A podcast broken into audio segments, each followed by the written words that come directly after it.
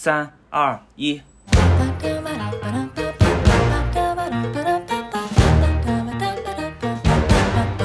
大家好，我是陆月华。大家好，我是女巫。我们今天的嘉宾叫红茶啊，是 EGA 密室逃脱协会华北区评委。这里是现在有空。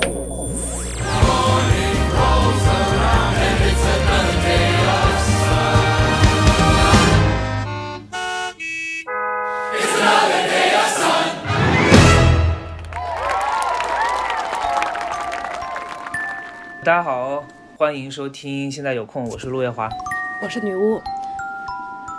哎，大家好，今天是我们的第二期内容了，啊，第三期了内容了。第二期，第三期，就是第二期还没有发，但是我们已经录完了，现在录制的是第三期。啊，你看看你，没关系，他们每次都搞不清。那个我们现在发了两期啊，这个也收到了大家的一些关注，我们现在有整整一百个粉丝了，出乎我的意料，爆了。就已经 就已经超出了我们的预计，非常在这里非常的感谢大家的支持啊！不说废话，赶紧进入今天的内容。那下面先由陆老师跟大家介绍一下来的嘉宾。嗯，我们今天的嘉宾叫红茶啊，是 EGA 密室逃脱协会华北区评委。啊，你听这个 title 就知道，可以说是关于密室的方方面面、各方各面都很懂。没有没有，不至于。Hello Hello，嗯，那个，那下面由我们嘉宾自我介绍一下吧。哎呀，怪害羞的。我是一四一五年开始，然后玩密室，后来从国企辞职之后，直接就进了一家做密室设计的公司，然后做密室逃脱的设计。当然啦，就后来发现。呃，距离自己的爱好还是要有一定定距一一点距离才比较好一些。后来就是不做密室逃脱的设计之后，就是也是在做这种线下的实景游戏的设计，比较类似吧。然后 EJA 这边是一直在里面做评委，负责的是华北区。然后每年的话呢，就是报名的主题我们过去测评，然后每年去给他们评选。嗯，大概就是这样。这个 EGA 我因为之前也了解嘛，是一个。相当于是民间组织的一个一个协会是吧？呃，对，是一个专门密室的奖项，其实是对的，对的，对，主要就是推广一些比较优秀的密室啊，然后包括我们这边也会就是每年自发的组织一群我们这些评委去进行测评，然后评出来比较好的，每年会有一次呃年会，相当于然后给这些比较优秀的主题颁奖。啊，促进他们的生意，可以这么说。我有个问题啊，就是如果我想当这个评委的话，我对我有什么条件吗？有啊，就一般来说还是有一些门槛的。比如说，我们会看，呃，你之前玩过多少个主题，那肯定是玩过比较多，见识比较广的话，你一看某一个主题，你就能看出来，首先它是不是抄袭。对我，我们是非常反感抄袭。多少算多啊？跟各个地区有关系，像华北区的话，属于嗯专业玩家比较少，所以像我这边选评委的话会比较宽松，啊一百两百以上就 OK。那像北京啊、上海这种大区，呃估计怎么也得五百八百以上吧。玩过那么多密，有那么多密室吗？有有有啊，很多千场大神的。如果你当了评委，嗯，呃玩这些密室的话，是人家。邀请你去免费玩，还是说你们你们是像像米其林那个神秘家神秘顾客一样？就是我偷偷去，他也不知道我是评委，但是我是自自费的。评选是首先商家是自愿的报名，然后也没有任何的费用，就是你想希望有人关注到你的作品的话就报名，然后报名的这些我们是主动过去，一般来说都是免费的，但有一些商家不给免费，我们也没有办法。对，因为没有必要去搞这种盲测，否则商家还是愿意说把他们比较好的一面给展示出来，不管是呃 NPC 的好的一面，还是比如说今天有哪个机关坏了，他就会告诉我们，那等机关修好之后再过来。但是除了报名这些主题之外，其他我们玩主题都是自费的。对，经常要跨省去玩密室，是这样吗？哇，非常非常多，基本上我们会挑选的这种玩过几百个以上密室的人，都会进行这种跨省域、跨城市的找密室玩。我们一般称之为远征。对我负责的这个区域就是华北区的话，测评基本全是远征，所以就是一到周末，呃，我们所有评委就会定一下这周末去哪个城市，然后我们就一起冲过去，就是测评完就走，就是这种。这个听着非常多也还是挺棒的，挺棒的，我已经总结出来了，就是如果想当这个 EGA 的评委，很难得，有钱。很难。是是的呀，就你哎，你玩五百场，一场币是很贵的。陆老师，你还嗯是就安心当你的推理小说评委吧，不要老是想着要在别的地方什么当评委，远远不够，好吧？一千没有没有，场其其实没有那么的，因为多多少少我们都是积累嘛，玩的几百场的很多，对，都是很多年的积累，一个月玩个几场其实也还好。但确实现在的密室是越来越贵了，其实我们几年前玩的时候还很对对对便宜。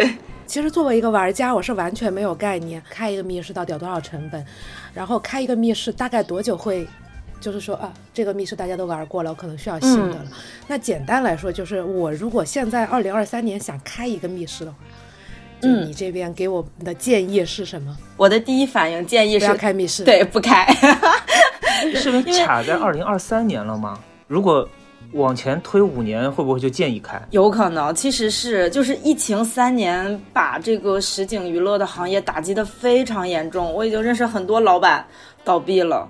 但是现在不就是就是因为疫情过去了，所以现在可能大家对于实景啊线下的热情可能又上来了。那如果从现在时间段来说吧，算是这种机遇和、和风险都有吧。那机遇就是等于行业已经不能说重新洗牌吧，但至少已经优胜劣汰了一波了啊，很多已经嗯经营不善的已经倒了。那另一个方面呢，就是说疫情三年，其实大家线下的消费习惯已经发生了改变，然后。资本也没有那么大的信心去往实景娱乐的这个方面走，所以说现在对你就无法预知未来的市场到底怎么样，大家也很害怕，嗯就会不会突然一波又阳了啊，又开始封城三个月，啊 就一封三个月就就废废了。然后而且为什么现在这个时候没有那么建议大家开？其实主要是因为现在密室圈太卷了。大概在五六年前的时候，开一家密室其实很便宜，有个三十万可能就够了。就是在一个二三线城市，三十万可以开一个呃有两三个机械主题的一家店，然后基本上努努力的话，甚至一个暑假就能回本儿，就就哦还哎很快的。嗯，对对，就一个暑假真的爆满。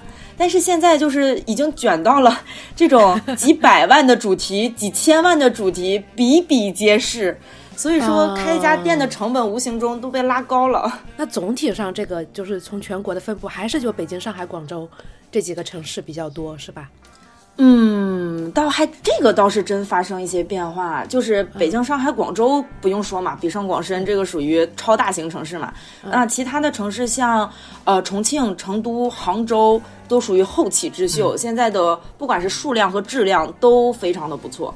但是是各个地区还是比较有自己地区的特色的。其实，其实我之前有跟红茶聊过密室，就很早以前，因为我是重庆人，然后红茶就告诉我说：“哦，你没有玩过重庆的，重庆全是鬼密室，你每天要超度对三十个灵魂。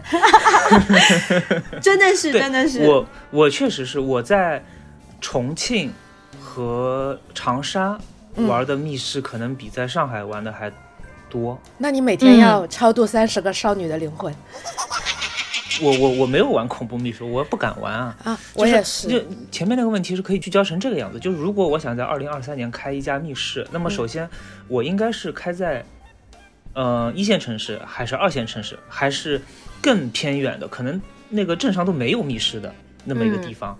啊，第二个是我应该自己去在郊区包一块地，还是说像我在上海玩过的一些，它是在那种大型商场里面一看就很贵的那那种地段，是这样的，你的问题可以这样说，就是你刚才已经泼完冷水了，泼完冷水之后呢，他还是想开，给他想点办法，还是哎我理解了想开的，钱 真有钱烧的呀！非要开，非要开怎么开才能样才能才能让我嗯那个烧的快一点呢？烧的快一点。我想想，这个其实说白了就是看你有多少钱的问题。其实是真的是，就是你如果想在北京、上海开，那么你的准备的成本一定要非常的多，而且在北京、上海的话，可能。呃，地段儿也很重要，然后主题的类型也很重要，因为就是嗯大城市，如果一旦有这种很好的主题，其实大家会奔着主题来。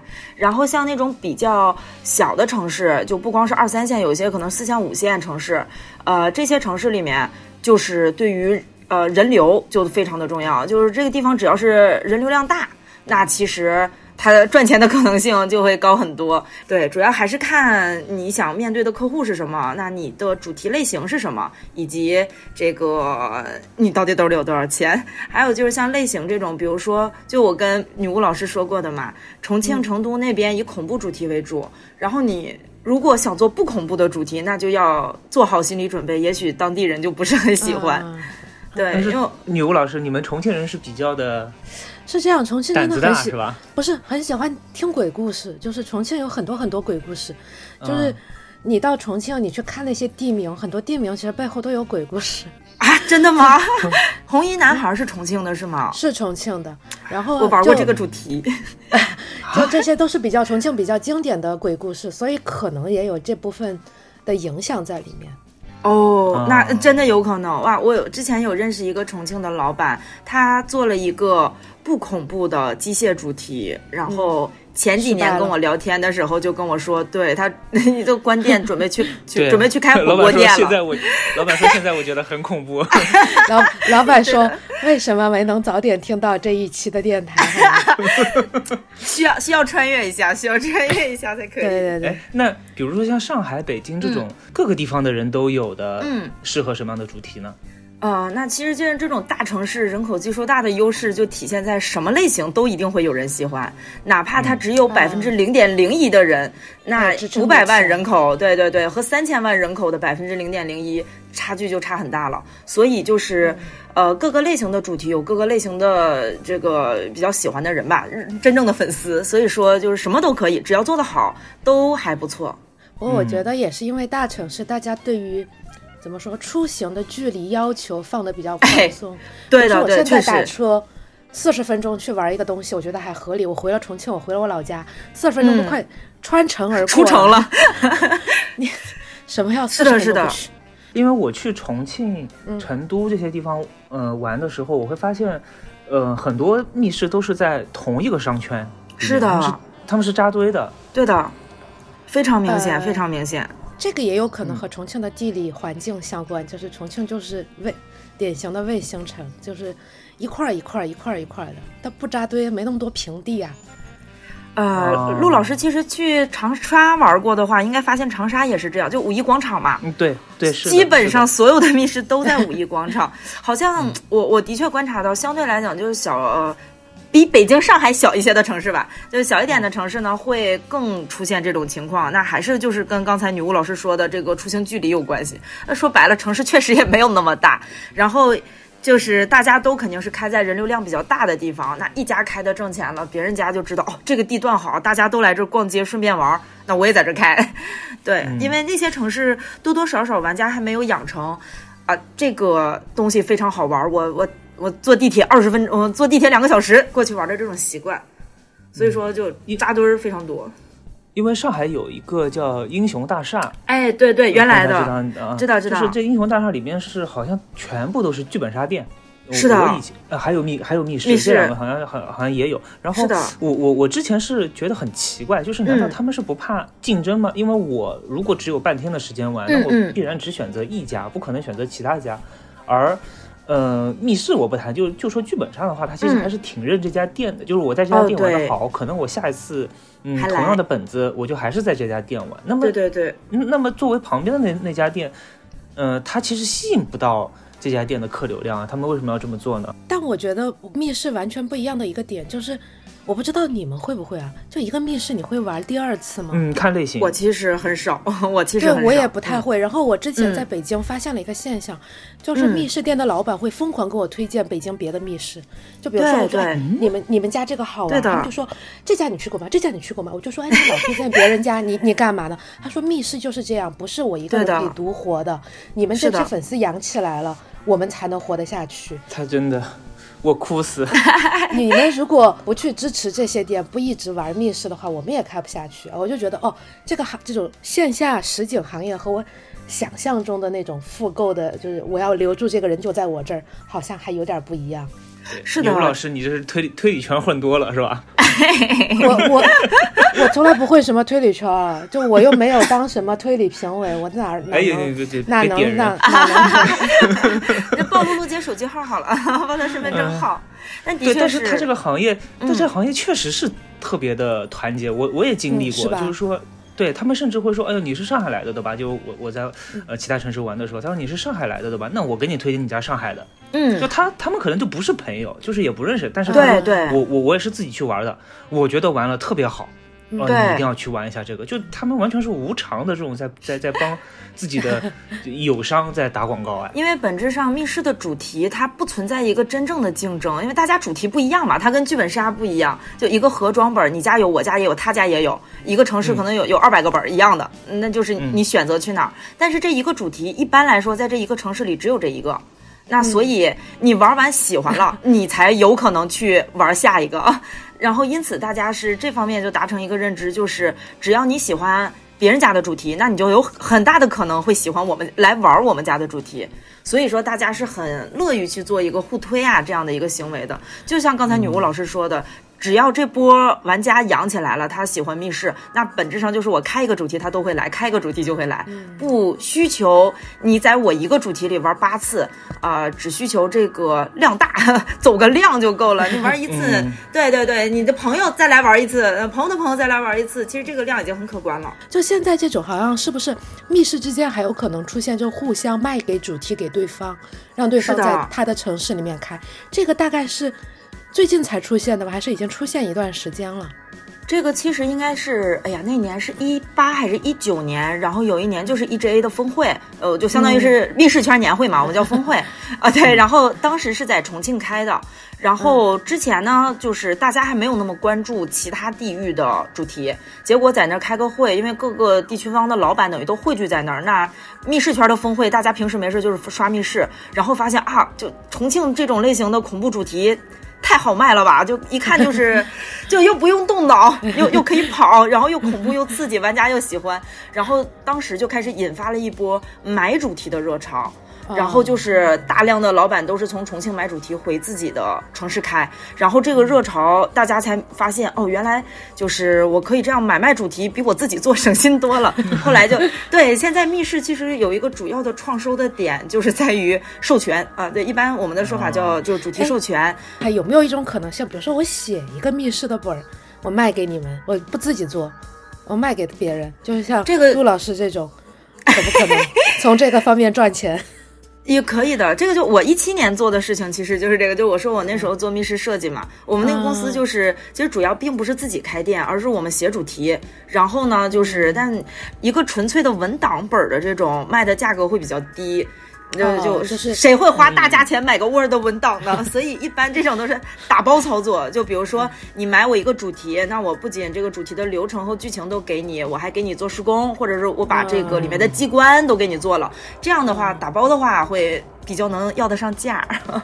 这个就其实其实是就相当于是一个是室内设计了，哎，有一点你做室内设计的时候，你也会出一个方案图，对吗？对的对的主要其实是它的落地嘛。对对对，是的，是的，就是就这种哎打包一体的这种比较受欢迎。但现在、现在因为有一些主题做的更成熟，包括有一些获奖的主题，它名气确实大，它可能只做这个主题本身的授权，它不用卖你就不不给你做施工，也不卖你任何道具，光一个授权费用就几十万就可以卖得很贵了。说白了还是要主题质量过硬。哦、就自己我先打出名气来了，是吧？所谓的 IP 的一个效应。哎，对的，对的。如果是老板的话，不会光看这个主题质量怎么样，也会看一下受不受玩家欢迎啊，然后翻台率高不高啊，对，然后、哎算一算这个承载量，那觉得比较合适，就商业场比较成功一些，他会更愿意买。为什么我我会觉我会觉得现在密室已经特别成熟了？是因为它从一个原来，嗯、我要开一个密室店，我可能是要从选址到，呃，施工到设计到推广，就一条龙全部都是我一个人包办的。嗯，呃，到现在变成了其中每一个环节都是有专业的人来去做的。对的也就是说，如果我是个老板，我我可以只花钱，什么都不做，是的对吧？对，没包，括包括我之前还听到过有一个说什么，你开完了店，然后还有还有黄牛会给你拉拼场的，他这也有个业务啊。嗯，对的对的有有的有的。我们一般管叫车头，这个车头就专门就是拉整车或者帮你拼场，人不够我甚至他自己上。我现在 就是车头在还亏一点，一个月算下来亏一点，最后他就去做 EGA 的那个评委了嘛。是这个拉人确实是，就是每家店或者说不管是这个车头啊，就是拉人的黄牛还是老板，其实自己手里多多少少也会掌握一点小人脉，也就是比如关系特别好的朋友。我有一个朋友真的是小人啊，小人，我感觉好像还有那种就是特别会玩的人，就比如说，哎，你跟他说，哎呀，我们都是新手，你帮我们找一两个特别会玩的，还可以哦，带带给，哎，对对，带带就是嗯解谜的，给你找一一两个脑子好的，然后恐怖主题给你找一两个胆子大的，就还有这种就是定向有有有选择。我有一个朋友，他也是在长沙，他也是评委，然后他就跟我说，他这同一个主题啊玩了很多遍，但那个主题是个 RPG 类型，就是可以多次复刷没关系的。他说他大概玩了有个八九遍吧。我说，哎，就他平时不是这种很爱复刷的人，我问他为什么玩这么多次，他说一般就是老板着急找人救场，他就来了，就是关系不错。老板说快，现在缺人，你快来吧，然后带着媳妇儿就去了。对，还会拖家带口这种，对的。有 人脉的所所以他。们他们是无所谓，只要有空啊，然后老板一叫他他就会去，还是爱玩是吧？对的，对的，要不然也肯定不会帮这个忙。呃，这种多刷的主题可能呃集中在怎么说？一种呢，我们就称之为就是恐怖主题，声光电。嗯然后恐怖主题里面主要是被吓跑，有一些人确实很享受这种感觉，他很愿意多刷。然后另一种就是我们现在一般称之为 RPG 剧场，它这个世界就、这个主题里比较类似一个开放世界，然后很多人物、很多剧情、很多你可以去挖掘的东西。我今天去我玩这条线，那我一定就错过了其他，所以我下一次会玩别的，下次再玩别的。我全部的线都已经玩过了，我我我还想再打一个完美结局。啊，我还想打一个彩蛋，我还想试着这次我完成什么成就，所以它等于这种类型的主题里，它满足了你多刷的需，呃，就怎么说呢？就是你可以进行多刷，嗯对对对，多刷的可能性有很多。就是这个是不是就有点像？我不知道你们有没有玩过那个上海那个互动戏剧，就是那个哦不眠之夜。呃，对，看死之夜它里不互动吧？对那个就是只没有拉到你互动而已。对我只是传说吧，我我已经凑得够前面了。跟前后没有关系。那讲点秘辛，就是他们其实有些去了很多次的，就会带，比如说他去很多次，他就一直戴同一条项链啊，嗯拿同一个玩偶啊，因为你戴着面具认不出来嘛，所以嗯有的时候这些就是演员，他们就会挑那种老是去的人。你你你是看不出来哪些人是老师去的，但他们就会有些就会哦。给那些老师去的人一些福利，哇，原来是这样对的，我说怎么没有轮到我？我在那个玩不眠之夜之前，网上还搜呢，人家淘宝上就呃不是点评上面一个一个一个评论说，哎，我被拉拉到小房间了，那个女的 NPC 跟我舌吻，他说啊啊，真的吗？我不知道是不是真的，但反正他是这么写的。然后我就想，哇，这个那我 你想去了，嚼了一口香糖进去的还，是为了这这条评论才去的吗？不过有时候对对对，有时候这种就是有运气。我当时去的时候，我最后还是一个男演员那我走的，因为我走错路了。那男演员发现只有我一个人往反方向走了，他就过来拉着我，到了那个最后结结尾的地方去看那个结尾了。啊，就是 你就是你确定尴尬是男演员，不是工作人员是吧？尴尬。不是你去，你到底去没去过啊？你你去过，你就啊知道哪些是演员了呀。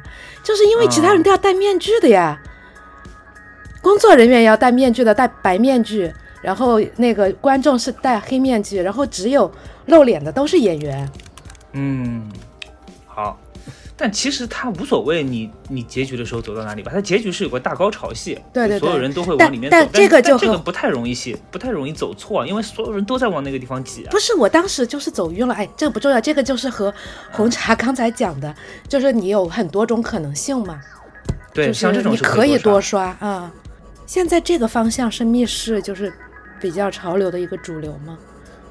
不能算主流，但确实是个潮流，就是明显开这种类型的店是越来越多了，然后玩这种类型的人也越来越多，因为就是大家最早的时候密室不都是那种就机械密室解谜，然后很多人就会觉得密室很硬核啊，我我我好笨笨，我不会玩怎么办？就总有这种想法。对，然后像这种类型就进去互动啊，然后做任务什么的，就是满足了本质上还是一个互动的需求吧，就是交流的需求。大家进去仿佛是去社交的，我什么都不干了，我就是去跟 NPC 玩飙戏贴贴，嗯，我就跟小姐姐就贴贴就开心，很多就是冲着这个去的。理解。而且它复购率也上来了。那对这种复购率非常高。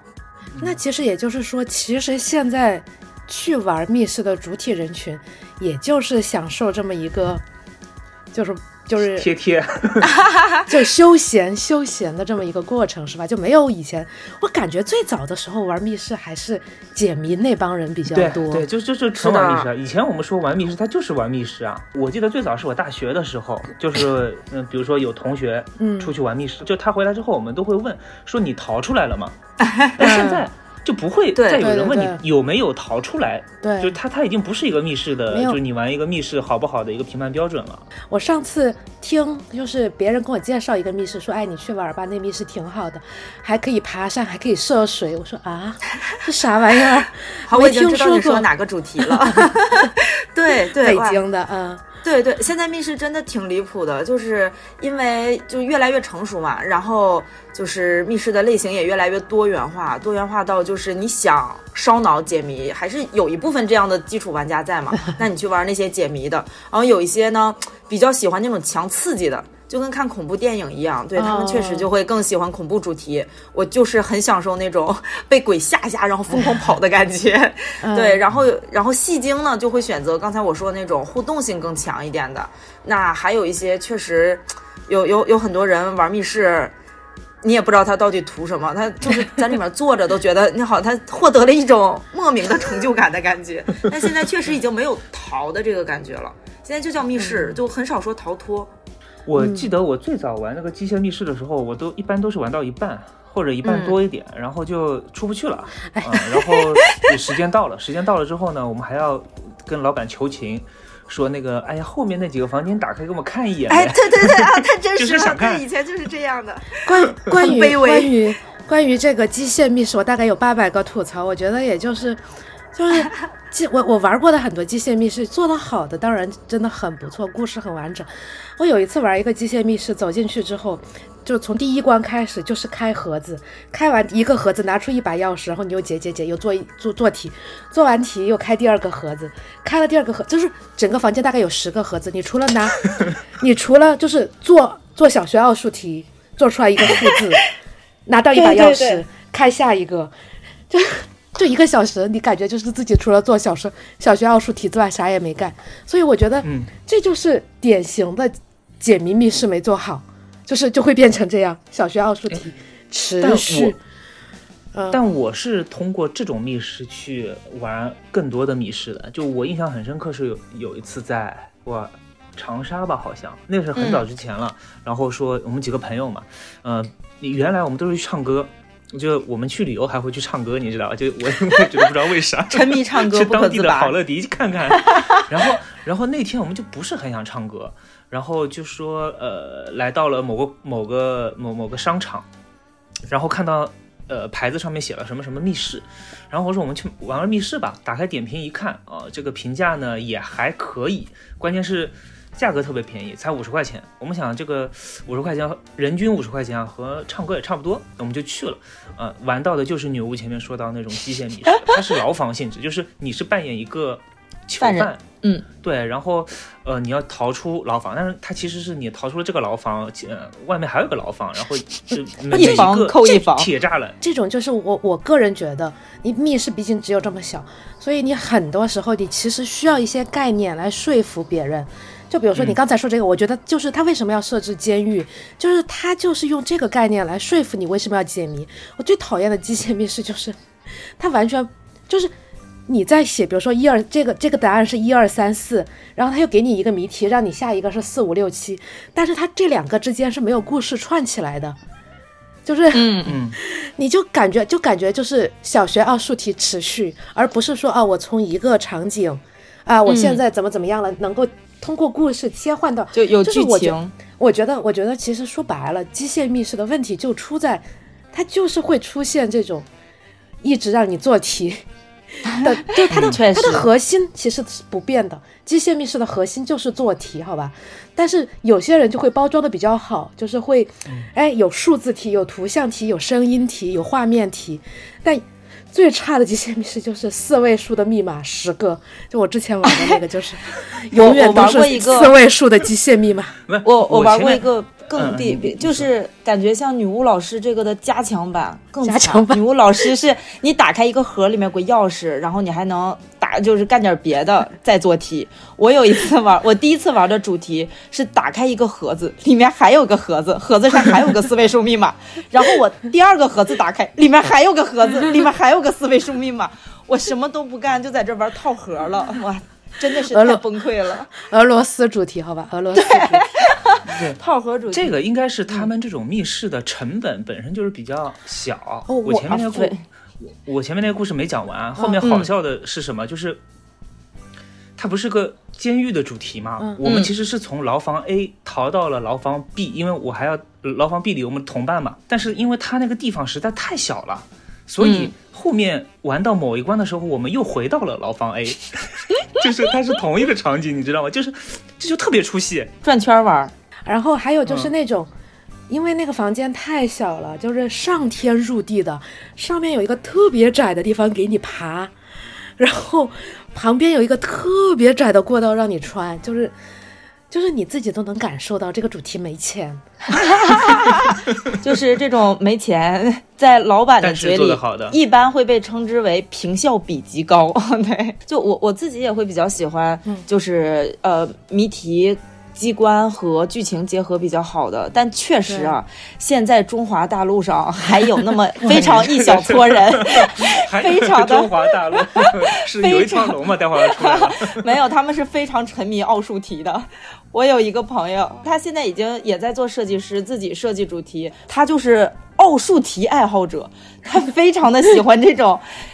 莫名其妙一道非常硬的一个题，就我们每次玩它就跟剧情没有任何关系。你觉得他这个密室就是为了这个题造的，他好享受啊！这是这是我一个特工，我马上就要去窃取一个情报了。情报的那个密码是。兔子有呃有对 有鸡兔同笼头四十个脚，就类类似这种，特别扯。对，突然就鸡兔同笼。其实我们那个没有跟听众说，就是我们三个人其实认识很多年了，呃，就是我其实很早很早就认认识红茶，然后嗯，有一我们一起段时间玩过。对我们有一段时间就是实在没得玩了，就会跟他发微信说有没有北京，就是关键词北京北京，对，不恐怖，解谜。不尬的主题给我们推荐一下，然后每一次红茶都跟我说：“哎，你现在爱玩这个已经不流行了，现在已经没有那么多这样的主题给你玩了。你你还是你发的潮流的你发的这些都都是我还能听得懂。我、嗯我微信里加过几个就是开。嗯开那种剧本杀也好，密室的这种也好的，他他们发的朋友圈我看都看不懂，像 就是比那个密码机械密码还要难，就是那种什么 对，呃一等啊，全世界等五等一奶对奶奶哎 坦有坦，哎呦类类似于这就我我看不懂，我都不知道它是什这个你么意思。这这个是你不玩游戏，你玩游戏你就知道坦啊之类的什么意思。奶和坦我大概知道，就嗯坦应该就是比较勇敢的人嘛，奶就是。嗯，我不知道什么意思，但是，但是还还能但是有什么意思还会有一些其他的术语，就我我我我连复述都没法啊复述，因为我记不住那些。确实啊确实就我前面说的那两个，我还至少至少知道一点。就是呃，红茶，你们圈内是有有这些就通用的黑话吗？有，就刚才包括说的奶毯就是，然后这奶还分很多种到底，是什么意思啊？就是胆小，就是胆小。然后奶里面还分尖叫奶，就也就尖叫，就是他们害怕，还会还会嗷嗷喊。然后所以还有一种叫这个就是毒奶，这个为什么会想要这样的人，就是为了在玩恐怖密室的时候 氛围组是吧？哎呀，我天！我以前没也也没有，因为我自己是坦，就是我不太害怕。然后我身边关系比较好的，就我们经常一起玩的朋友都是坦。然后我们玩恐怖主题就很无聊，就是就是那个鬼变成了男，对对，然后鬼冲我们嗷一顿叫，然后我们都没有变过表情，有的时候还点评一下，啊，他这个眼妆感觉还是不太好，这个地方可以加强一下。他刚才从那块出来，我已经看到他门了，我们还会这样点评，其实也挺伤 NPC 的。然后，但凡这个队伍里有一个毒奶，就是毒奶，就是他不仅叫，他可能还会拽你衣服跑之类，你就会觉得，哎呀，有一点气愤了。有一点风吹草动，忽然身边就有一个人开始叫了起来，或者躲到你身后，你就会觉得，就这个游戏趣味点 好像就有点恐怖了。哎，就是不一定恐怖，样子，欢乐了。对，一般是奶要找毯，就是为了让自己不那么害怕。但实际情况是，到了里面，因为就。毯被奶给同化了，就是因为他叫了，所以他也觉得很恐怖。都未必觉得恐怖，但说实话，我们看奶叫，我们都很开心。就是你会觉得，哎呀，这个地方都有人能叫出来呀，就是还故意让他去，对吧？有个有个老板跟我说的，他说，嗯，他们家的那些 NPC，就是你进去，呃，六个人进去第一眼，我就能认出来谁是坦，谁是奶，然后我就他就专门找那个奶去下。会对对，真的是这种，真的是一定会。他们甚至会从监控里面就能看到谁比较害怕一些，然后直接耳机告诉那个就吓唬第二个人，就这种。然后 NPC 自己也会判断，就走在最前面和最后面的人相对来讲都坦的概率要比较高嘛。你就看那种很畏畏缩缩拽着前面人的衣角，然后 就是整个人都要缩成一团的人，就吓他。这样的话效果最佳。会，他们真的就是会挑胆小的 吓唬。我就是很讨厌 APC，我我最我们之前就是去玩玩密室，就是跟老板说 NPC 嘛，帮我把 NPC 去掉。结果有 结果有一次玩那个剧情，玩到一半玩不懂，然后但是还是先玩完了，就是把整个流程走完了。下来之后，就那老板过来帮我们复盘，说你知道你为什么玩不懂吗？就是你们非要不要 NPC，你们不要 NPC，有一段剧情没有人给你们讲啊。懂了。然后我我一直是觉得很困惑的一个点，就是经常会有一些人点评说，密室里面的 NPC 小哥哥好帅啊，我就想。还有人看得清 NPC 长什么样吗？这就是演鬼的人。呃，看得清，看得清。有有一些确实，因为因为这里面有好人的，有一些是你要你需要去拯救的一些人，他确实是蛮帅的，嗯，蛮好看的。有有一些地方的鬼，他是这样，就是说他要留一点灯光，就是这样才能让你看到他脸上妆很害怕嘛。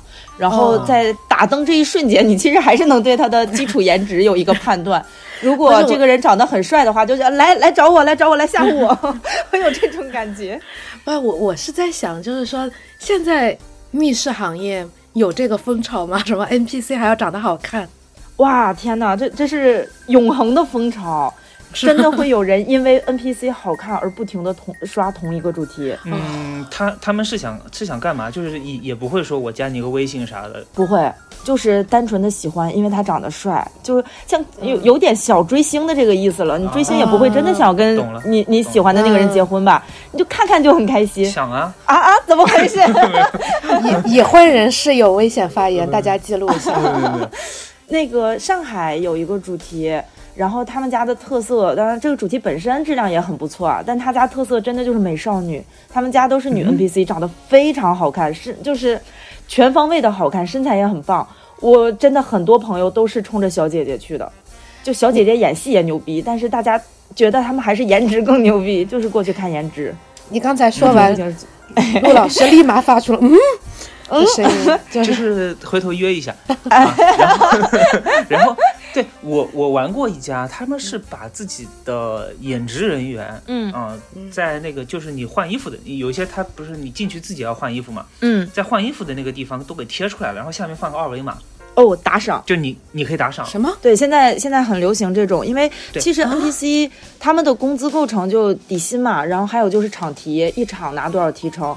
那他们也还是挺想创收的，再加上有一些人玩家玩完之后就跟看女主播打赏女主播一样，他们就是想给她钱，有对很多玩家就是有迫切的这种需要，然后就会这样，有有那种打赏比较狠的，就真的有时候就转款直接转个几千，就榜一大哥。那我只能说为我所有密室被我强迫去掉的 NPC 道歉，就是被我 那个。他那个确实有一点像偶像在那边演一场戏的啊，有有可能有些发挥也比较好。就是他是知道的比较多。他们他们他们应该都是专业的，演得很棒，然后那个口条也很清晰。我觉得比现在我看到的一些网剧里面的那些演员 要演得好，就是至少台词功力是没得说的。嗯我看到墙上贴了，然后他有一个呃同一个角色还不是一个人演的，他哎会贴的嘛，就是这个角色是呃呃卡斯某某某呃对卡斯，然后又是嗯某某某，然后我就找一个我说哎这个今天演的不错，我我加他一下吧，我就扫了一下，扫出来让我付款一个啊，我就关掉了。怎么回事？怎么回事？就想要我的哦钱哦，原来是打赏，我我后来才知道嘛。哦对对，这样的这已经是变成一个，算是一个业内共识。现在开呃以演艺类为主的主题，可能都会开通一个这样的打赏的渠道，就是你把人家当女，你当主播看嘛，总会有人 就是想要刷个礼物。就是这种会有类型吗？就比如说 NPC 多的，一般就是那种剧情，就是演戏类的比较多，是吗？真正的潮流，其实嗯我们业内的那个术语叫声光电类的主题，就是以 Umi Play，就是上海那个 Umi Play 为典型吧，算是，就是不管它里面恐不恐怖吧，但里面一定都是超大音响，咣咣的，然后到一个地方忽然就是灯光配合。然后有点烟雾，然后开始演戏了。嗯，对，就哎，跑着跑着就开始演戏，跑着跑着就开始演戏，就这种非常吃香，因为这种很好上价值。就是有点夜店化了，这种感觉。哎呀，你知道那个灯光有的时候真的很夜店。我当时嗯玩一个恐怖主题，然后他还会特意把我带到一个房间，甚至还有椅子是坐着看戏的。然后他的那段戏是在太平间里，就是、呃，应该算停尸房吧。就停尸房里忽然有个尸体就开始跳舞起来，然后灯一黑他就换个地方，然后灯一亮他就在我旁边跳舞，然后那个地方你就会感觉特别像那种坟头蹦迪，就真的是这种感觉。我当时就直接给我看笑了，就真的。然后他那个音效声音也很大，然后它那个灯光配合的音效，配合着演员的肢体动作，其实效果很好，但真的很坟头蹦迪。然后这种类型就是很好上价值，就很好。什么叫做上价值什？么价值啊？就是这卖的贵的原意思是吗？啊，其实是嗯这么说吧，原来玩那些恐怖主题，它一般的主体思想就是这个地方有鬼，这个鬼那不然可能是对你可能是对不起他或者怎么样，他只是想嗯弄死你。现在的带了演绎之后，他就会说他为什么想弄死你。然后哦，原来是哎你之前做了很多的不好的事情，然后呢，他最后会哭着说啊，你不要这样欺负我，对，就就是你你要好好对我妈妈什么的，什么妈妈我也觉得很对不起你，忽然就开始走煽情路线，然后就。嗯 哎，对，然后很多人最后会泪流满面的出去，就说哇，这个小哥哥演的太好了，不仅长得帅，戏也很好，我已经都看哭了。对，就很流行这种。我已经看笑了。恐怖的那个主题里面特别适合，因为你前面是非常紧张紧绷的一颗心很，容易感动。嗯，然后到了最后那一下反转的时候，他突然告诉你这些鬼都是好的，并且是可怜的。嗯，那那个时候你你你的心里的起伏是非常大的，一方面是你你你整个的放松下来了，然后你就会特别容易共情到他，所以我觉得这个这个是就是呃恐怖主题会更加适合，对对对，一个小小的创创作技巧。我就想说，这个也是我特别讨厌的一点。现在是不是特别流行感动？就是最后一定要感动。啊，对他最后一般会上一个很多比较喜欢上那种公益类型的价值。什么叫意思？这个地方是个学校，这块有个鬼，一般情况就是遭遇了校园暴力。就是同学欺负他，或者老师欺负他，然后他最后呢就会煽一波情，就是告诉大家不要校园暴力。然后比如这个地方以前就是发生过，比如嗯村里一般特别容易发生强奸案，那最后就是他不仅手刃了坏人，而且呢最后煽一波情，意思就是你们这些旁边冷漠的人，你们也是凶手。啊，我已经玩过三个这样的了。你玩过三个，我看过，呃，三十本社会派是这样子的了。对，哎，你可以把这个理解为就密室社会派。对他，真的他原来那个机械密室就是本格嘛，他这个就是社会派。，没错没错。现在机械密室也喜欢煽情，就是大梗，要不就是你死了，你奶奶死了，你爷爷死了，你爸死了，你妈死了，你忘了。还有什么老年人、啊老年人关怀，这个有点。很精神分裂。你忘了，你忘了这个，都玩过好多个了。还有就是在梦里，然后和人格分裂，非非常的多。是是宠物，是宠物。哎呀，是宠物，经典续鬼上线了。现在还没有是宠物的给我玩的，有，我就玩到过一个啊，真的吗？嗯，就最后都哭了。这最后都哭了。就是旁边的人还挺感动的。哦，我是北京玩的吗？嗯，在上海玩的。上海玩，我是不是一个小的机械主题？嗯，不是不是，他这个还挺有名的。是吗？嗯，你说，要不能能透露吗？我还有点好奇了。哎，我一下子忘记名字了，日式的，日式风格的，哦日式风格的。回忆回忆，我也玩过一个，就是他爷爷死了的，好像据说也是一个知名的主题。哎呀，听起来爷爷好惨。就这些设定都是主人公是缺心眼是吧？不是不是，我是觉得以前好像没有那种就是最后要让玩家感动的走出密室的风潮，现在越来越好像就是是的，就是给玩家留下一个感动的回忆。我我这个人没有心的，没有心，就是我没有，就是我我也是比较不好这口。你玩过最感动的，也没感动过吗？牛窝？感动的密室吗？嗯，我觉得这个 这个语气定义是确实是有点有点尬，感动的密室，感动的密室，有点像什么国产推理短片啊。露露姐的哪本书你觉得感动啊？不会，我可我怎么会？助手，助手，我最后有哭的啊！你也有点不对劲就是了。哎呀，怎么会助？我超级喜欢助手，就是助手最后看的我非常心酸，好难过的。对对对，就助手他最后的大梗就是是宠物嘛。才不是啦，差不多嘛，就差不多是这个意思。你今天如果推荐了我任何感动的密室，在我这儿都不合格了，不过关好吧？已已已经对我的审美产生质疑了。就是我现在玩过最感动的就是那个是宠物的，其他的我也玩过，就是他试图感动，但是我都觉得不感动，因为我在呃东野圭吾的小说里都见过，实事求是真的都见过。滑雪，主要是我觉得。有点就是天然不符，你前面呃解谜特别丰富的，那前面都做了半天题了，你最后给我突然一下上价值，就我上不去啊，你知道吧？我上不去，就是这种感觉。做了一本五三，然后突然让你朗读一篇优秀作文，我算是我也比较没有心，大部分别人哭的主题我都就是无动于衷，但是有几个确实是有打动过我的，一个是西安有一个主题，然后那个主题它是就是爱国方面的。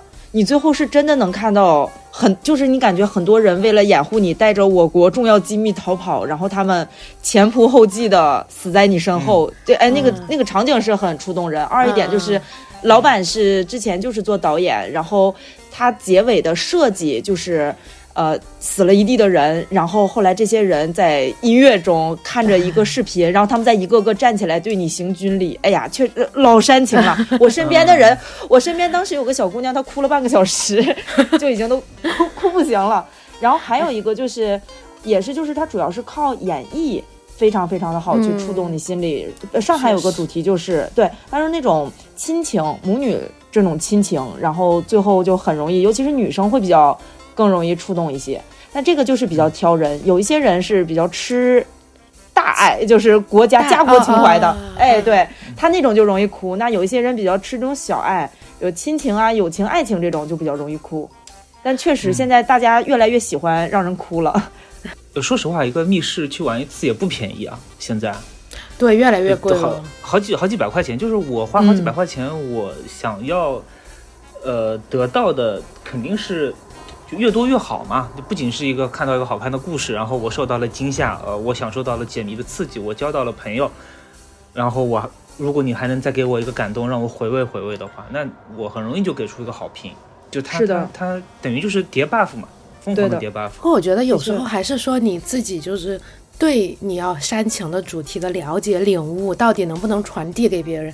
我说一个稍微有点无关的话题，就是我之前去玩一个主题，那个主题我就觉得。是一个传销主题，我就觉得它构建的很好，整个逻辑啊，当然有一些地方还是稍微有一点儿泛，有一点儿有点偏离事实的感觉，但总体就给你说啊，可能传销组织真的会这样的感觉。然后后来我们出来那个老板介绍说什么，这个写这个主题的人曾经被关进过 传销传销组织，根据现实经历改编改编。还有这种事情。是真的，那那个主题我知道很出名，大温巷的那个传销组织里的呐喊，然后对对对，那个主题那年有获奖，就重庆峰会的时候获奖，我还记得他们老板获奖宣言的时候就是说感谢各位评委嘛，然后感谢平台嘛，啊也感谢我的合伙人之前进过传销组织，是是真的真的进传销了，然后才出来写的这个主题，就是他对这个的感悟确实太深了，就比较容易传达给你。我觉得他们有点是把一个密室当做是一个非常非常重要的，呃，代表自己的作品来做，而不是一个单纯的生意。嗯，是的，有没有这种感觉？就多多少少还是有一些梦想在其中，有传达一些东西，也是希望大家去避这个雷。哎，我好像没有和你玩过是吗？女巫，我们两个玩过吗？好像没有，好像没有，好像没有。完了完了完了，真实的关系暴露了。很正常，因为 因为我和你们不一样，我玩密室就是要和陌生人玩，就不管是玩剧本杀你还是喜欢拼场这种还是密室，就是对我就是对我来说，这种都是社交游戏嘛。包括最早之前还有狼人杀，对吧？桌游，呃，哦，就我我都是想和陌生人玩，会让我看到更多的人物原型。都是素材。对，那那那你可以跟我们分享一下你在密室遇到的这些就是奇葩的人。我原来玩机械密室的时候，嗯，就我不知道会有这种人，就是他碰到什么问题啊，歘的一下就解开。嗯现场都是拼场的啊，都都不认识的啊。然后呢，嗯就一一般我玩机械密室，就最早的嗯那个一点零版本的时候，我基本上是走不出去的，就是我玩可能五六个才会有一个可能勉强嗯走出去，还是老板放放水。嗯然后呢，呃，那一次就是，嗯、任何一关，他突然就是仿佛开了天眼一样，他就说，哎，这么解，或者直接就告诉你答案了啊、我是怎么怎么推出来的，就是，然后连求助机会一次都没有，所以很顺利就出去了。嗯呃，后来才知道他是玩过好几次了这密室。啊，这个不是演绎类的密室，当时还没有嗯演绎类的密室嘛。我说这这这种密室，有什么？他为什么要对反复玩呢？然后，嗯、老板就跟我说，他说，嗯、他遇到过很多这样子的人，呃，一般来说，他就是带了一个喜欢的姑娘就是心仪的啊、呃姑娘过来，男子都是套路。对，然后就是比如说啊，比如说他说，呃，跟对方约了周日玩这个密室，对吧？嗯，然后他周六的时候就会来玩一遍，甚至玩两遍，先把这个通关，然后周日再去玩。做练习题。对，所以小姑娘出来之后都会觉得说，哇哦，不错呀！哇，好无聊。我是觉得很无聊了，如果我是小姑娘，但是可能他会，他会想要做到的一点是让小姑娘觉得他很，厉害她很聪明，嗯，对他很厉害，他就他就享受这种，呃，这个我就觉得特别奇葩。还好还好，教授可不能，他奇葩的点是他连累无辜了呀。他连累无辜。他其实就没想我是无辜的呀，我我我我连题都没有看清，他在那边把那个钥匙打解开了一杠，我那个我这我花钱的呀。红茶之前有跟我说嗯过，特别早之前，我不知道现在还有没有。他说有开锁大神，就是干脆不看提示，直接就把锁戳哦硬开了，撬是吧？而戳开。他们是那种就就是我我朋友我关系很好的朋友，他是北京区的评委，然后他是就玩过几千个主题，应该差不多有两千个主题了。他是真的能搓开锁，他对每一种对每一种锁的那个搓的点还不一样，他们有非常明确的一套开锁的方法，比如这种四维密码锁啊，你要先转哪一个，转到哪块手感是什么样子，然后就能开啊。那个类型的锁呢，那你要先晃一晃，怎么样拉它，然后去找手感，纯看手感就能开。就你们在在玩密室，别人在进行开锁培训，对对，就是这样。呃红茶，你那个朋友后来，嗯，判了几年啊？好可惜啊，因为怎么现在大家平时自己锁门不用这种密码锁呢？红茶，我觉得我们这个节目真的太需要你了。就陆陆夜华讲这种冷段子，我是绝对不会笑的，我 绝对不会理他的。啊，这怪不得我看助手最后会感动，是我审美的问题。就你他讲什么尬段子，你都会哈哈大笑，这一点你真的太适合当我们这个节目的嘉宾了。就是在幽默这方面，女巫是个坦。啊，对，嗯我我是奶，这种话你也接，这种话就不应该接。接下来十期都让你做，我跟你说。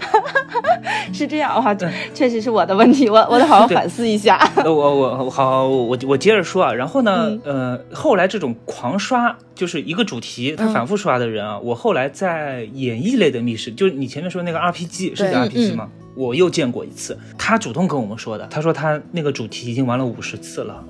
啊，他不是解谜的啊，就进去有个师傅，你是你是有个师傅带着你要做任务的，哦，安卡拉，然后你是要到某个地方去和谁交谈，然后达到嗯、拿到什么线索，然后去解开解开一段故事，类似于这种。嗯，然后我就发现这个人进去之后呢，他也不听他师傅的话，就自己在那边乱走。嗯就是比如说，呃，那边现在要比武啦，啪，不是所有人都集集中在那个比武的场地看两个师傅在那边打吗？嗯，徒弟们在那边加油吗？哎，他一个人在在里面，就是去做其他的事情，他好像不关心剧情。啊，后来他说这些剧情我都看吐了，他说他要去做，他要去做那个更更重要的事情。然后我才知道那个就是那个安卡拉这个密室啊，它有一个所谓的隐藏隐藏线，是吧？嗯，对就是对对，你必须要抽到某一个角色，然后你必须要去，你玩了很多次，你才能一点点把一条隐藏线给拼出来。那个人自己说，他说我我来玩这个，现在就是为了把这个隐藏线拼出来。我现在已经拼到百分之可能七八十了吧，我拼完我就不玩这个了。我说这个太疯狂了吧？但这种就不是奇葩不过葩，每个人可能都有自己在乎的，嗯自己在乎的。哎，我其实想问，就是像你们这种，就是你之前不是也写过密室剧本吗？就是你们会，哎，反复去刷去体验，哎，这个密室它这个剧本是这个设计的灵巧之处在哪儿？会有这种心情吗？嗯，也不会。不太会，因为真的设计的很精巧的主题不多。他刚才讲的这个什么有隐藏线，我感觉就好像这这这种是做的比较厉害的，这种是做的比较嗯厉害的，对的。但这种能做到这种程度的主题其实没有那么多。二一点就是设置了隐藏线，引的人去五十刷。我有个朋友，他之前玩北京的一个主题，也是这种 RPG 类型的，他有一百多刷。我说你进去那你玩什么呢？他说其实进去。就是演戏，他相当于是个编剧，让 NPC 按照他的想法来演戏。这么牛批吗？对的，他就是去过瘾的是吧？对对对，就已经过瘾。而且他跟我说，因为因为我也很少会就是反复复刷，我没有很喜欢复刷主题，嗯 然后所以我也很好奇，我就问他说，那你们是怎么弄？他们说其实他们。这一群人都是几百刷的，然后有个群，大家还会排班儿，就今天啊周几谁谁谁谁谁谁谁谁谁去，明天谁谁谁谁谁谁谁谁谁去啊、今天给他们整一个这样的剧情吧，明天给他们整一个那样的剧情。对他们现在已经就是等于在利用那些 NPC 来演他们自己想要的东西。那个我插一句，我们上一期聊的是那个虚拟男友，你刚才说的这一套，我感觉好像又把上一期的主题 又来了一遍。如果还没是吗？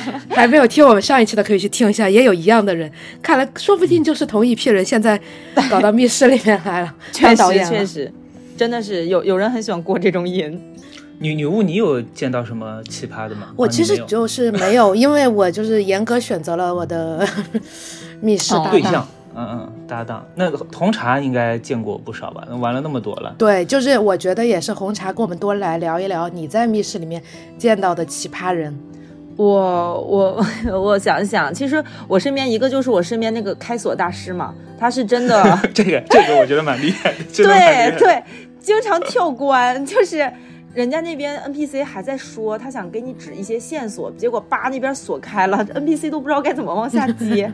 然后有的时候就我们也很心虚，就不好意思跳关，我们还把那个锁给插回去，然后假装没有开过，在听 NPC 说话，NPC 也会很尴尬。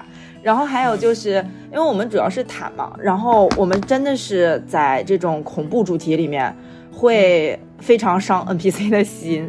就是进一个主题，然后该跑，我们也很懒得跑，就走。但走呢，后面的那个鬼，他就会捅，就在后面会捅我后背，就意思就是你快点跑。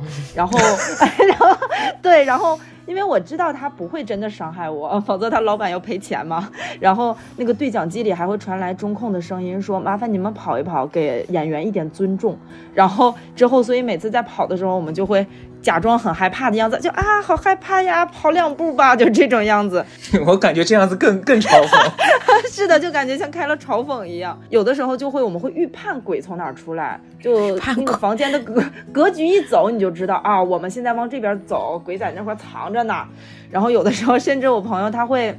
吓鬼一跳，已经知道鬼在那儿藏好，然后这边呢，这个任务线还没有开，单线还没有走，他就跑过那儿去，就是突然出现的吓鬼一下，对，然后鬼有的时候也会也会跑，你说的这个让我突然想起来一个故事，我一个朋友，嗯。他是学，就是他认识的人是学跆拳道还是空手道，我忘了。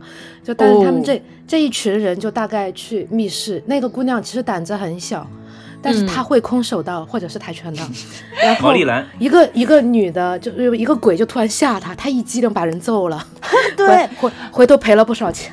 对，很多有这种应激反应是很容易，所以 NPC 高危行业。有一个老板朋友，他给我看过一个录像，就是他们监控，然后是真的有人在里面一害怕就跪下来了，然后鬼也不知道该怎么办，然后就鬼掏出了一个红包，是吧？就大家就会僵持在那里，就一时之间不知所措。但其实这种还好，我我我觉得我身边最还好奇葩的一个，对我身边有个真的最奇葩的一个人，他是北京的一个玩，他也同时也是老板。这个人基本就是贼王，他所过之处就寸草不生。什么意思？贼王，他他他有锁王，贼王就是对，贼王这个人就是见什么都喜欢偷，见什么都喜欢拿。然后他最离谱的就是，一般咱们玩主题里面就是，比如他偷个钥匙啊，然后偷点钱呐、就还好。然后偷点那个他们里面的虚拟货币是吧？对对对对对，偷虚拟货币，然后有的时候就是，哎，就是陆老师玩的那个安卡拉，什么法官的锤子，就没有意义的东西他也会拿，他就好这口，就想看一下这个 NPC 的反应嘛。然后他最离谱的是玩一个丧尸类的主题，那个丧尸类的主题是就是里面有很多丧尸在追着人跑，然后我也不知道他怎么做到的，他偷了一个丧尸身上的摇那个对讲机，不，他把不不不对讲机。不不不，等会儿等会儿等会儿等会儿，你们这个已经变成了一个一整套的盗窃链团伙了，好吧？有人开锁，有人摸 摸东西。那么那么这位朋友又判了几年呢？等会儿这这逍遥法外。你们这个真的是合法组织哦？接着跟你们说啊，这个他他特别离谱，在于他把人家的对讲机偷完之后，然后因为那个那些丧尸其实戴的是耳麦，他们就是听中控的调控，就是往哪边走去哪边堵谁之类的。然后他在对讲机里面就说现在谁谁谁在那个房间里，都去那个房间，然后让那些丧尸全部进了那个房间，然后他把房间门关了。哇，这好厉害啊！对对，等于他就是戏耍 NPC，把 NPC 锁起来了，这不就是十一罗汉一样的剧情吗？啊 对吧？对。团队合作，啊，所以电电影所以他偷这个东西就是为了在呃密室里面好玩，他不是偷走是吧？对对，他他对完全不偷走，他就是在密室里面玩。用他的话说，就是没有经历过他的 NPC 都算是未成年 NPC，对，就是 经历过他才算是长大成人。NPC 真的不仅是高危职业，还要经历各种考验，这实在是太可怜了。对，然后其实这是同一个人啊，他他还有一个比较奇葩的操作，他这个人很戏精。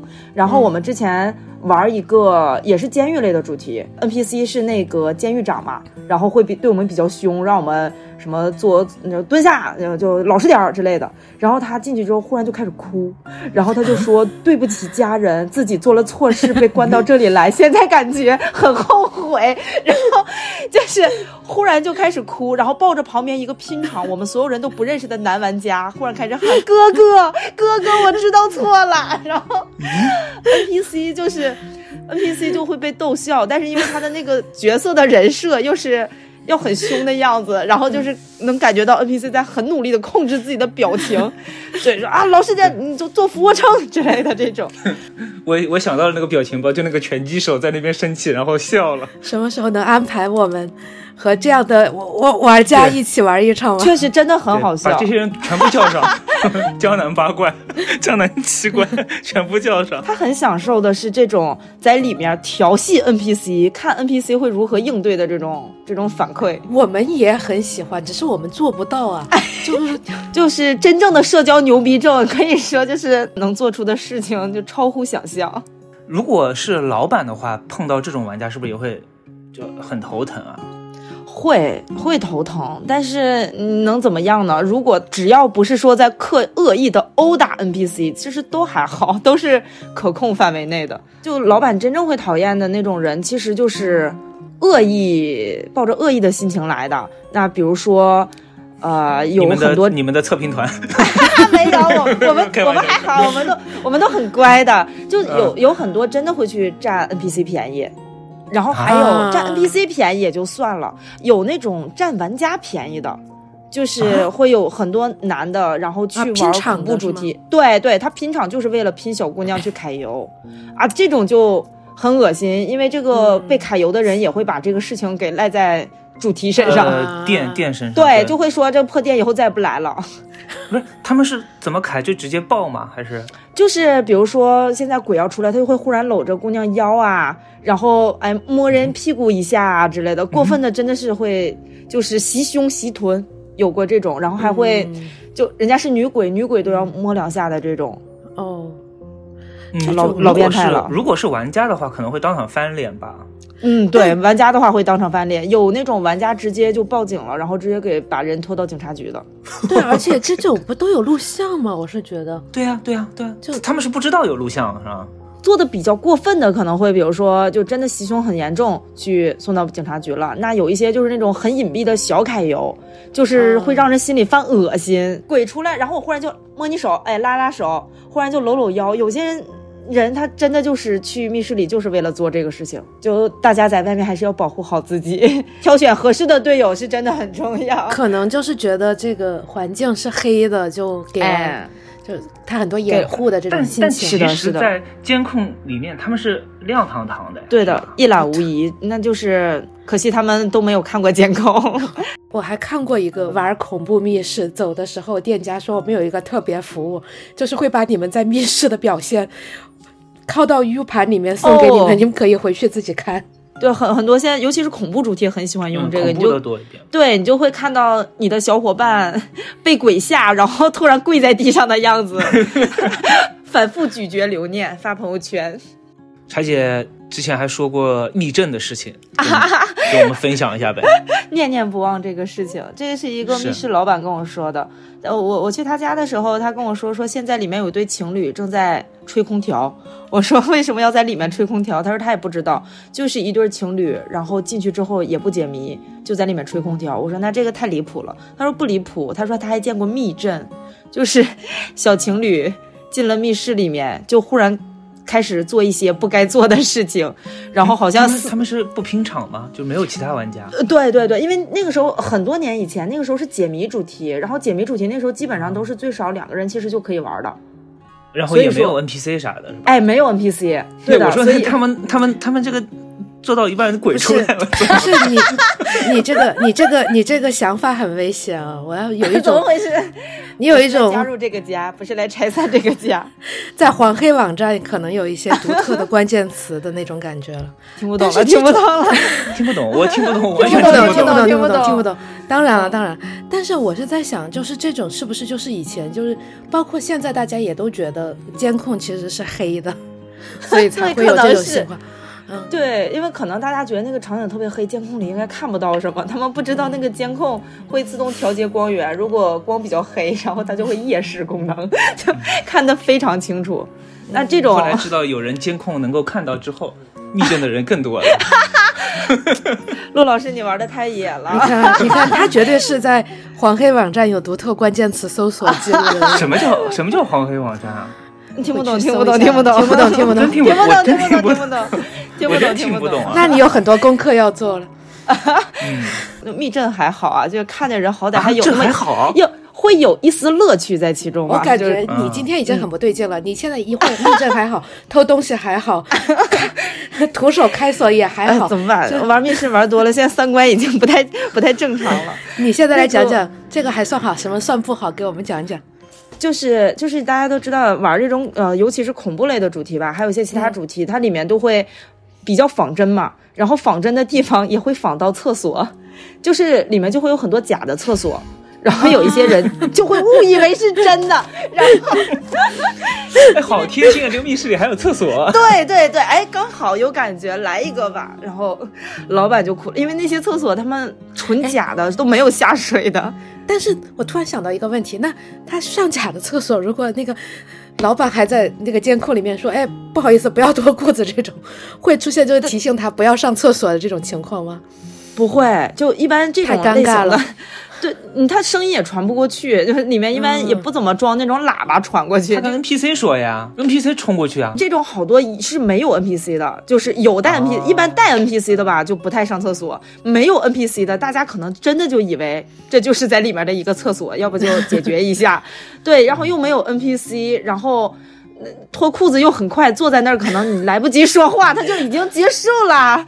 对，对对对然后这个对于老板来说真的很崩溃，我都不敢想象老板要如何去清理这些地方。啊，怪不得说二零二三年不建议开密室。对，确实不建议。听完这个，大家 听完这个我省钱了省钱了，有没有，好吧但？现在就里面如果放个 NPC 的话还好，至少 NPC 还能盯着一点。对，不可能就专门有个 NPC 把守这个厕所间吧？所长所长站在门口对，淘金娘可以对，。他是这个淘金娘的角色，就是有人进来说这个不能用啊。哈利波特主题，下一这人设不崩啊，他是是这样是的说的。是的，是的，对了，如果他们去呃做一些，比如说《哈利波特》，因为我、嗯我见到过，其实有一些呃动漫的一些角色在里面，像这个这个机器猫啊之类的。嗯嗯，嗯但很显然，这个肯定是没有授权的，对吧？。对对，那这种允许吗？当然不允许了这个行业里面是睁一睁一只眼闭一只眼的，对这种。呃，行业就本身像这种侵权，理论上来说，只要原作者没有告，嗯，嗯没有办法去处罚的。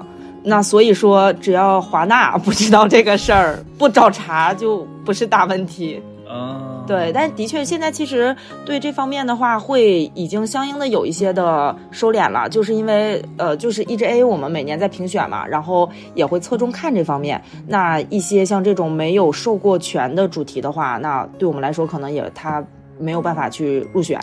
因为如果真的原作者找上来，那这个事情很不好说的，那就是那侵权的。如果如果我就是做一些，就比如说，嗯，就是稍微改一下名字，就大家都懂的那种，就是可能还是机器猫，但是我稍微把它改的，哎，稍微蓝大机器胖子狗、蓝胖子这种，嗯，对对对就是小丁，丁呃不是 小啊，怎么回事？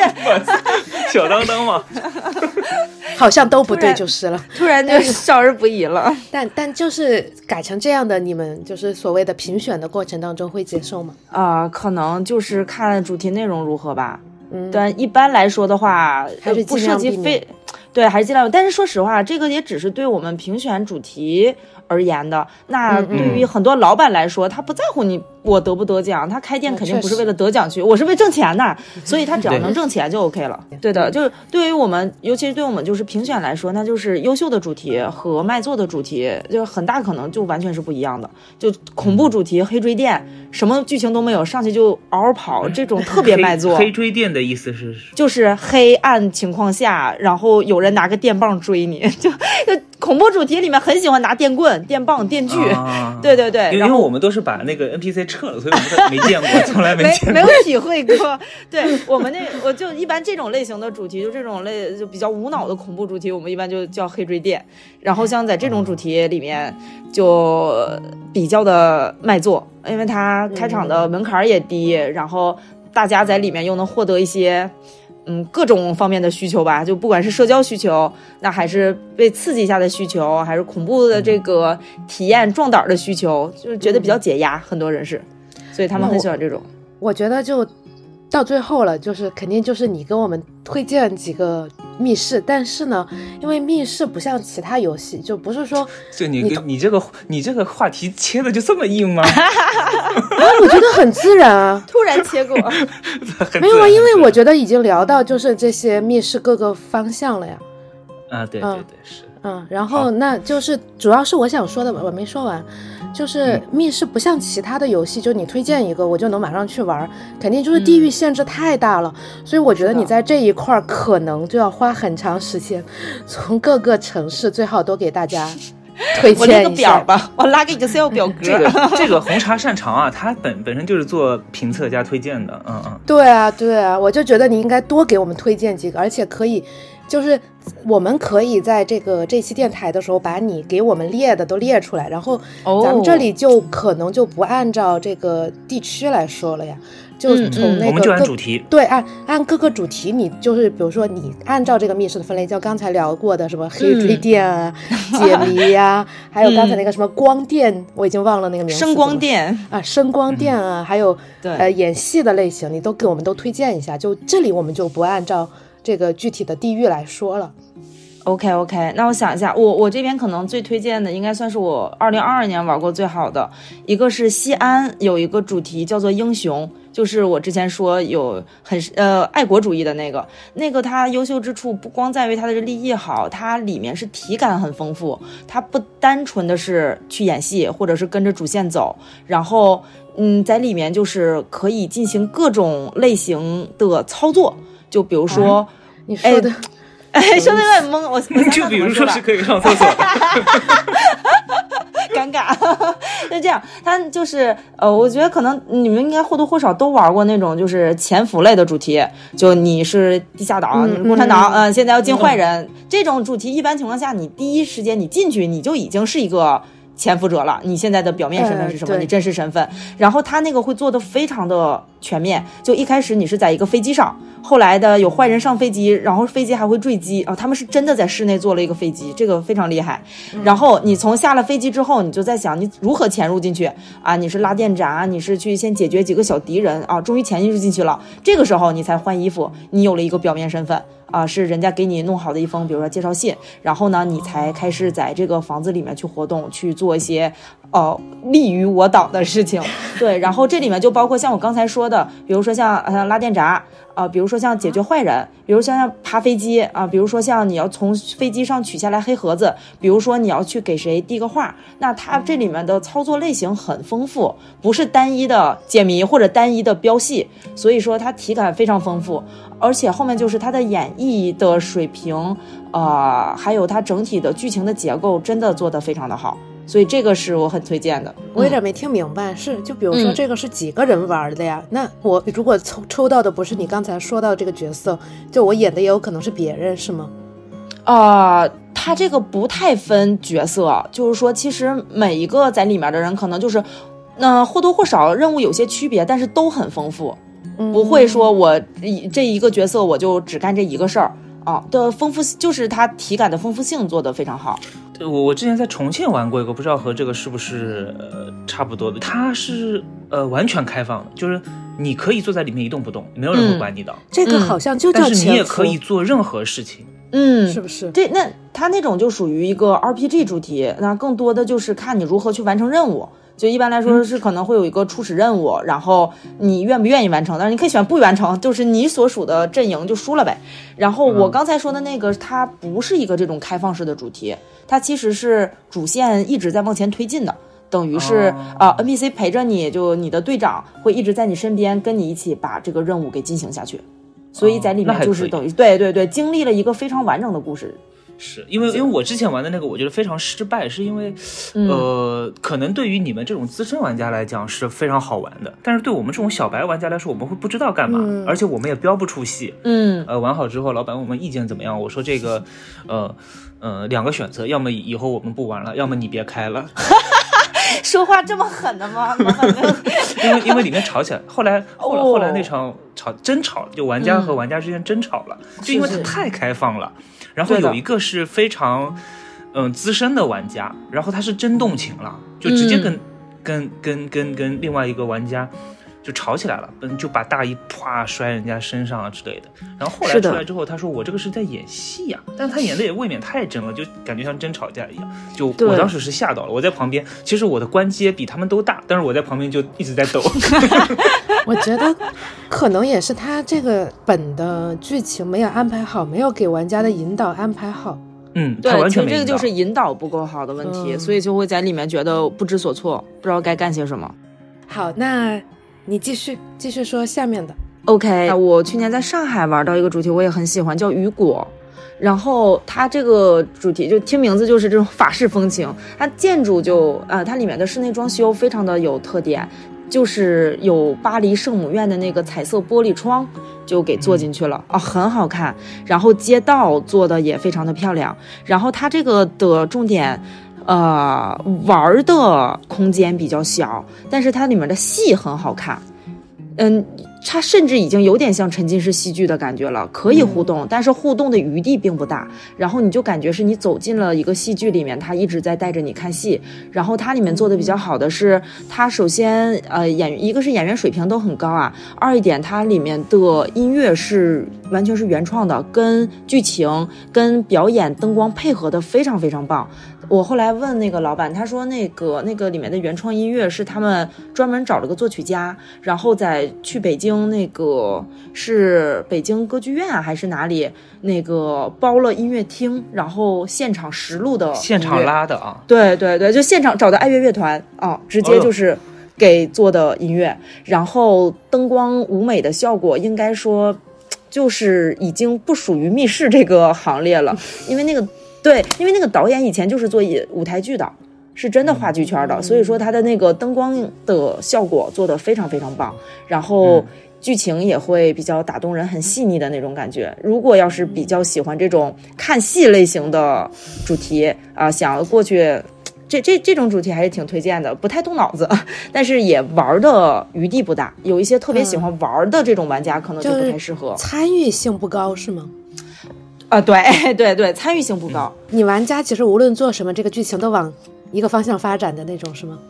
呃，它其实是应该是有三个结局，哦，呃那那还对对对，你的决定是可以影响的，但是那个影响的那个点很细微，你可能第一次是 get 不到的，只有在出来之后你才知道，然后大家就会来复刷、刷别的结局，啊，小技巧，嗯，然后还有一个。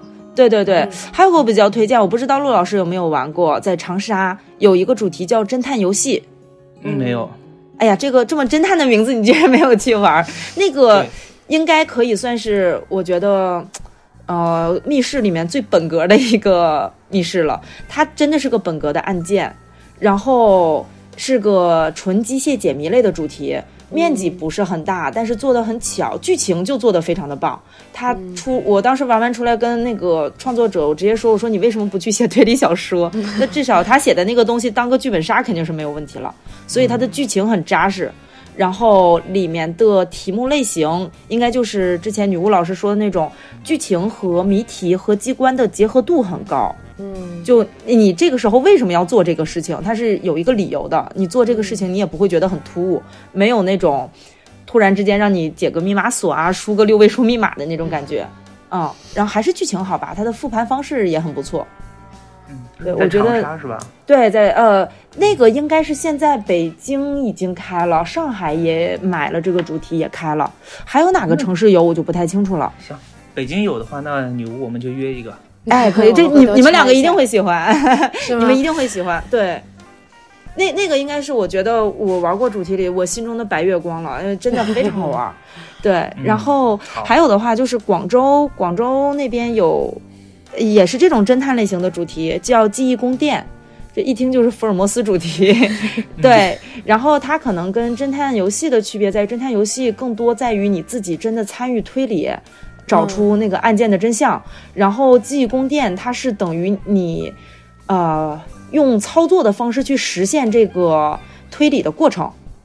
就你可能不用那么的动脑子，但是你手上的操作可以很多，然后就机关的设置、场景的变换做得非常棒，很精美的一个主题。嗯，现在这种主题就越来越多了，大家可能现在这种机械的重点方向不在于题有多难啊，是什么样的密码，你怎么算出来，更多是操作。我就是特别讨厌所谓的那种说题难，就是你的题只要线索给的够少，那就难。哎，其实是那有什么好得意的？你只要你的题目的答案和你的本身给的题干关系比较远，那它就难。我、嗯我就特别不喜欢，就是有些吹啊，我们的通过率非常非常低，我们有多么多么烧脑。但我就哎，这个确实很无聊，很无聊。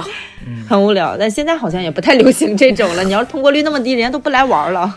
嗯，那还有刚才你说到的演戏类的呢？嗯，飙戏类的，呃，RPG 类型的主题，那其实就是陆老师玩过的那个《安卡拉之心》，确实应该我觉得算是很不错的一个主题，而且这个主题各个城市都有。我很少玩好密室之后会主动去跟老板说，就是哎呀，这个是你们找人写的还是自己写的？嗯就是嗯因为我觉得真的不错。然后他说是我们自己写的，自己开发的。然后我们现在，呃，也要开到上海去了，因为他知道我们上海来的嘛，说哦你以后你们在上海也能玩到了。是的，嗯，是上海的场地会更大一点，在五角场那边嘛。对，嗯这这个主题是真到到了上海的。我又玩了，嗯，有有口皆碑的一个主题吧，应该算是。然后除此之外，就这种类型，我还有一个比较私心推荐的，这个玩过人比较少，在天津有一个主题叫北洋谢洛克。然后这个作者本身之前是写剧本杀的，然后那个就有个同名的剧本杀，就叫北洋邪洛克。然后呢，他把这个剧本杀的世界观又给延伸出来了，然后做了这个一个这种 RPG 演戏类的主题。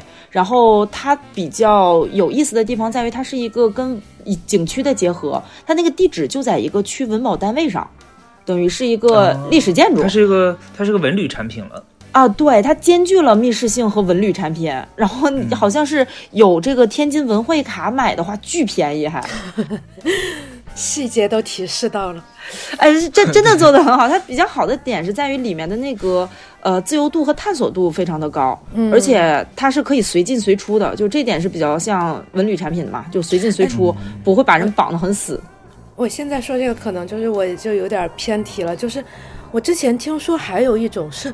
你要到一个地方去住一晚上的密室，现在还有这玩意儿吗？呃，开的那家已经黄了。北京之前有一家是这个，已经已经不在了。我我记得之前什么青城山还是哪个四川有有那个是两天一夜剧本杀啊？对，就不就是女巫说的不是不是不是不是密室是密室那个当年号称叫十二小时密室，对，住一宿半夜会出事儿。对对对，而且那个我看了一个人测评说，就是那个身份是随机抽的，就有可能会抽到凶手，然后他会晚上给你安排一个事情，你作为凶手就要出去。然后看了一个人写评价说。我和我老婆结婚没多久，我现在觉得真的好恐怖。他在趁我睡着半夜出去杀人回来，刀了他。第第二天还跟我没事人一样的猜凶手是谁。我现在很怀疑和我结婚的这个人了。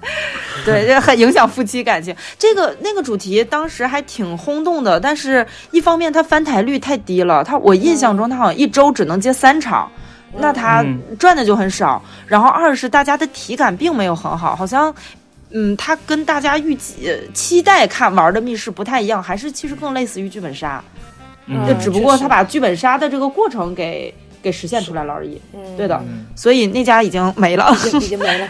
OK，对对，好，暂时好像没有没有，好，暂时好像没有其他这种类型的项目，就十二小时的。还有你刚才说到的那种，嗯，很闪很。就是声光电，声光电，声光电老师对声光电主题对。那上海就是在酒吧是吧？你你直说吗？那个上海的 Umi Play，然后这家店里就都是这种声光电类型主题，它都是恐怖的。它给我的感觉更像是你进入了一部恐怖电影，就是你切身的在参与一部恐怖电影，然后。嗯，都是对自己身体没有任何伤害的，然后追逐感不是特别的强，但是它确实像灯光音响这方面，还有他们家 NPC 的水平都很高，然后优蜜应该也是现在全国各地方都有开分店，其实可以去看一眼。对，然后他不接触你的身体是吧？他其实不接触的，他就 NPC 其实就像刚才牛老师说那种，我如果这个人应激反应，他打我一拳怎么办？其实他们很怕跟玩家真的有接触，而且他打坏你，他要赔钱；你打坏他，你要赔钱。而且他们现在好像就是说一个新的潮流，就是 NPC 最好不要接触到玩家，因为比如说玩家说他伤了，你说不清楚是不是你碰那一下。是的，是的，因为那个这尤其这种恐怖追逐密室里面真的很容易受伤，更多的受伤可能性是在跑的时候，就队友挤了你一下，推了你一下，对，或者是你走的你跑的时候没看清，你你摔了一下，所以说对他其实不太敢对玩家做非常过分的事情。所以，但就是就是掉散值，对，哎，对对对，可以这么说。对，这这个主题也挺不错的。呃，Umi Play 家的都可以玩一下，都还不错。然后像重庆、成都吧，成都今年还有一个叫做魔女旅行社，是呃，不对，那个主题叫神佑，神佑就是也是一个这种声光电类的主题，然后做的也算是比较优秀一点的。还有什么其他类型的主题吗？你是你，呃，红茶说了这么多，没一个入你法眼吗？不是，不是我的意思是，嗯，除了我们刚才说的主题类型，就不是已经都说了解谜，然后声光电，然后 RPG 也说了，还有还有说的第一个是那种，呃，不算 RPG 类的沉浸式的戏剧的也说了，还有那个英雄的那一种。比较独特一点的也说了，就除了这些之外，我想咱们还有什么遗漏的吗？因为我知道可能还有些人喜欢玩什么欢乐向的。哦，对，欢乐主题其实现在市面上不是很多，就因为欢乐欢乐主题很难写，就恐怖类多好写啊，灯一黑你你就恐怖了，然后有人出来吓你一下你就害怕了，这这多简单啊！欢乐主题想让人逗笑其实是个挺难的事儿。嗯，所以现在已经基本上没有了。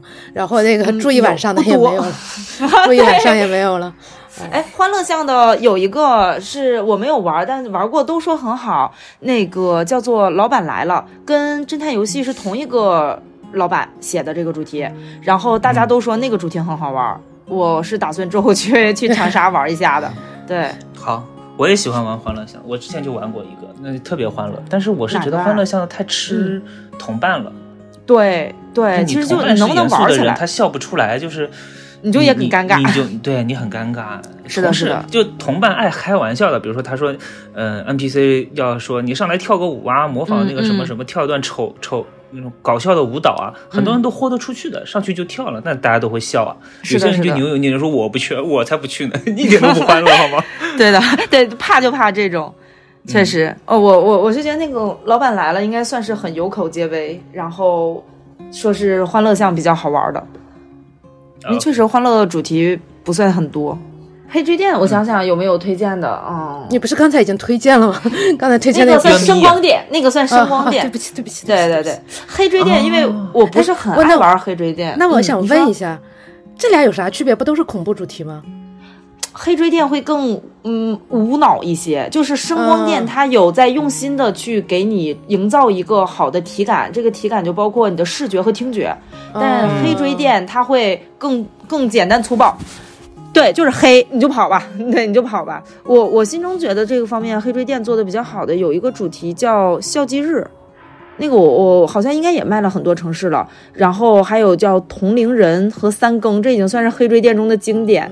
就是嗯，就是跑的特别狠，就所以我身边很多很喜欢玩这种恐怖类型主题的玩家都很喜欢去玩。这听着名字就够恐怖的。我也对的三更听着名字是我是是我不会点进去的。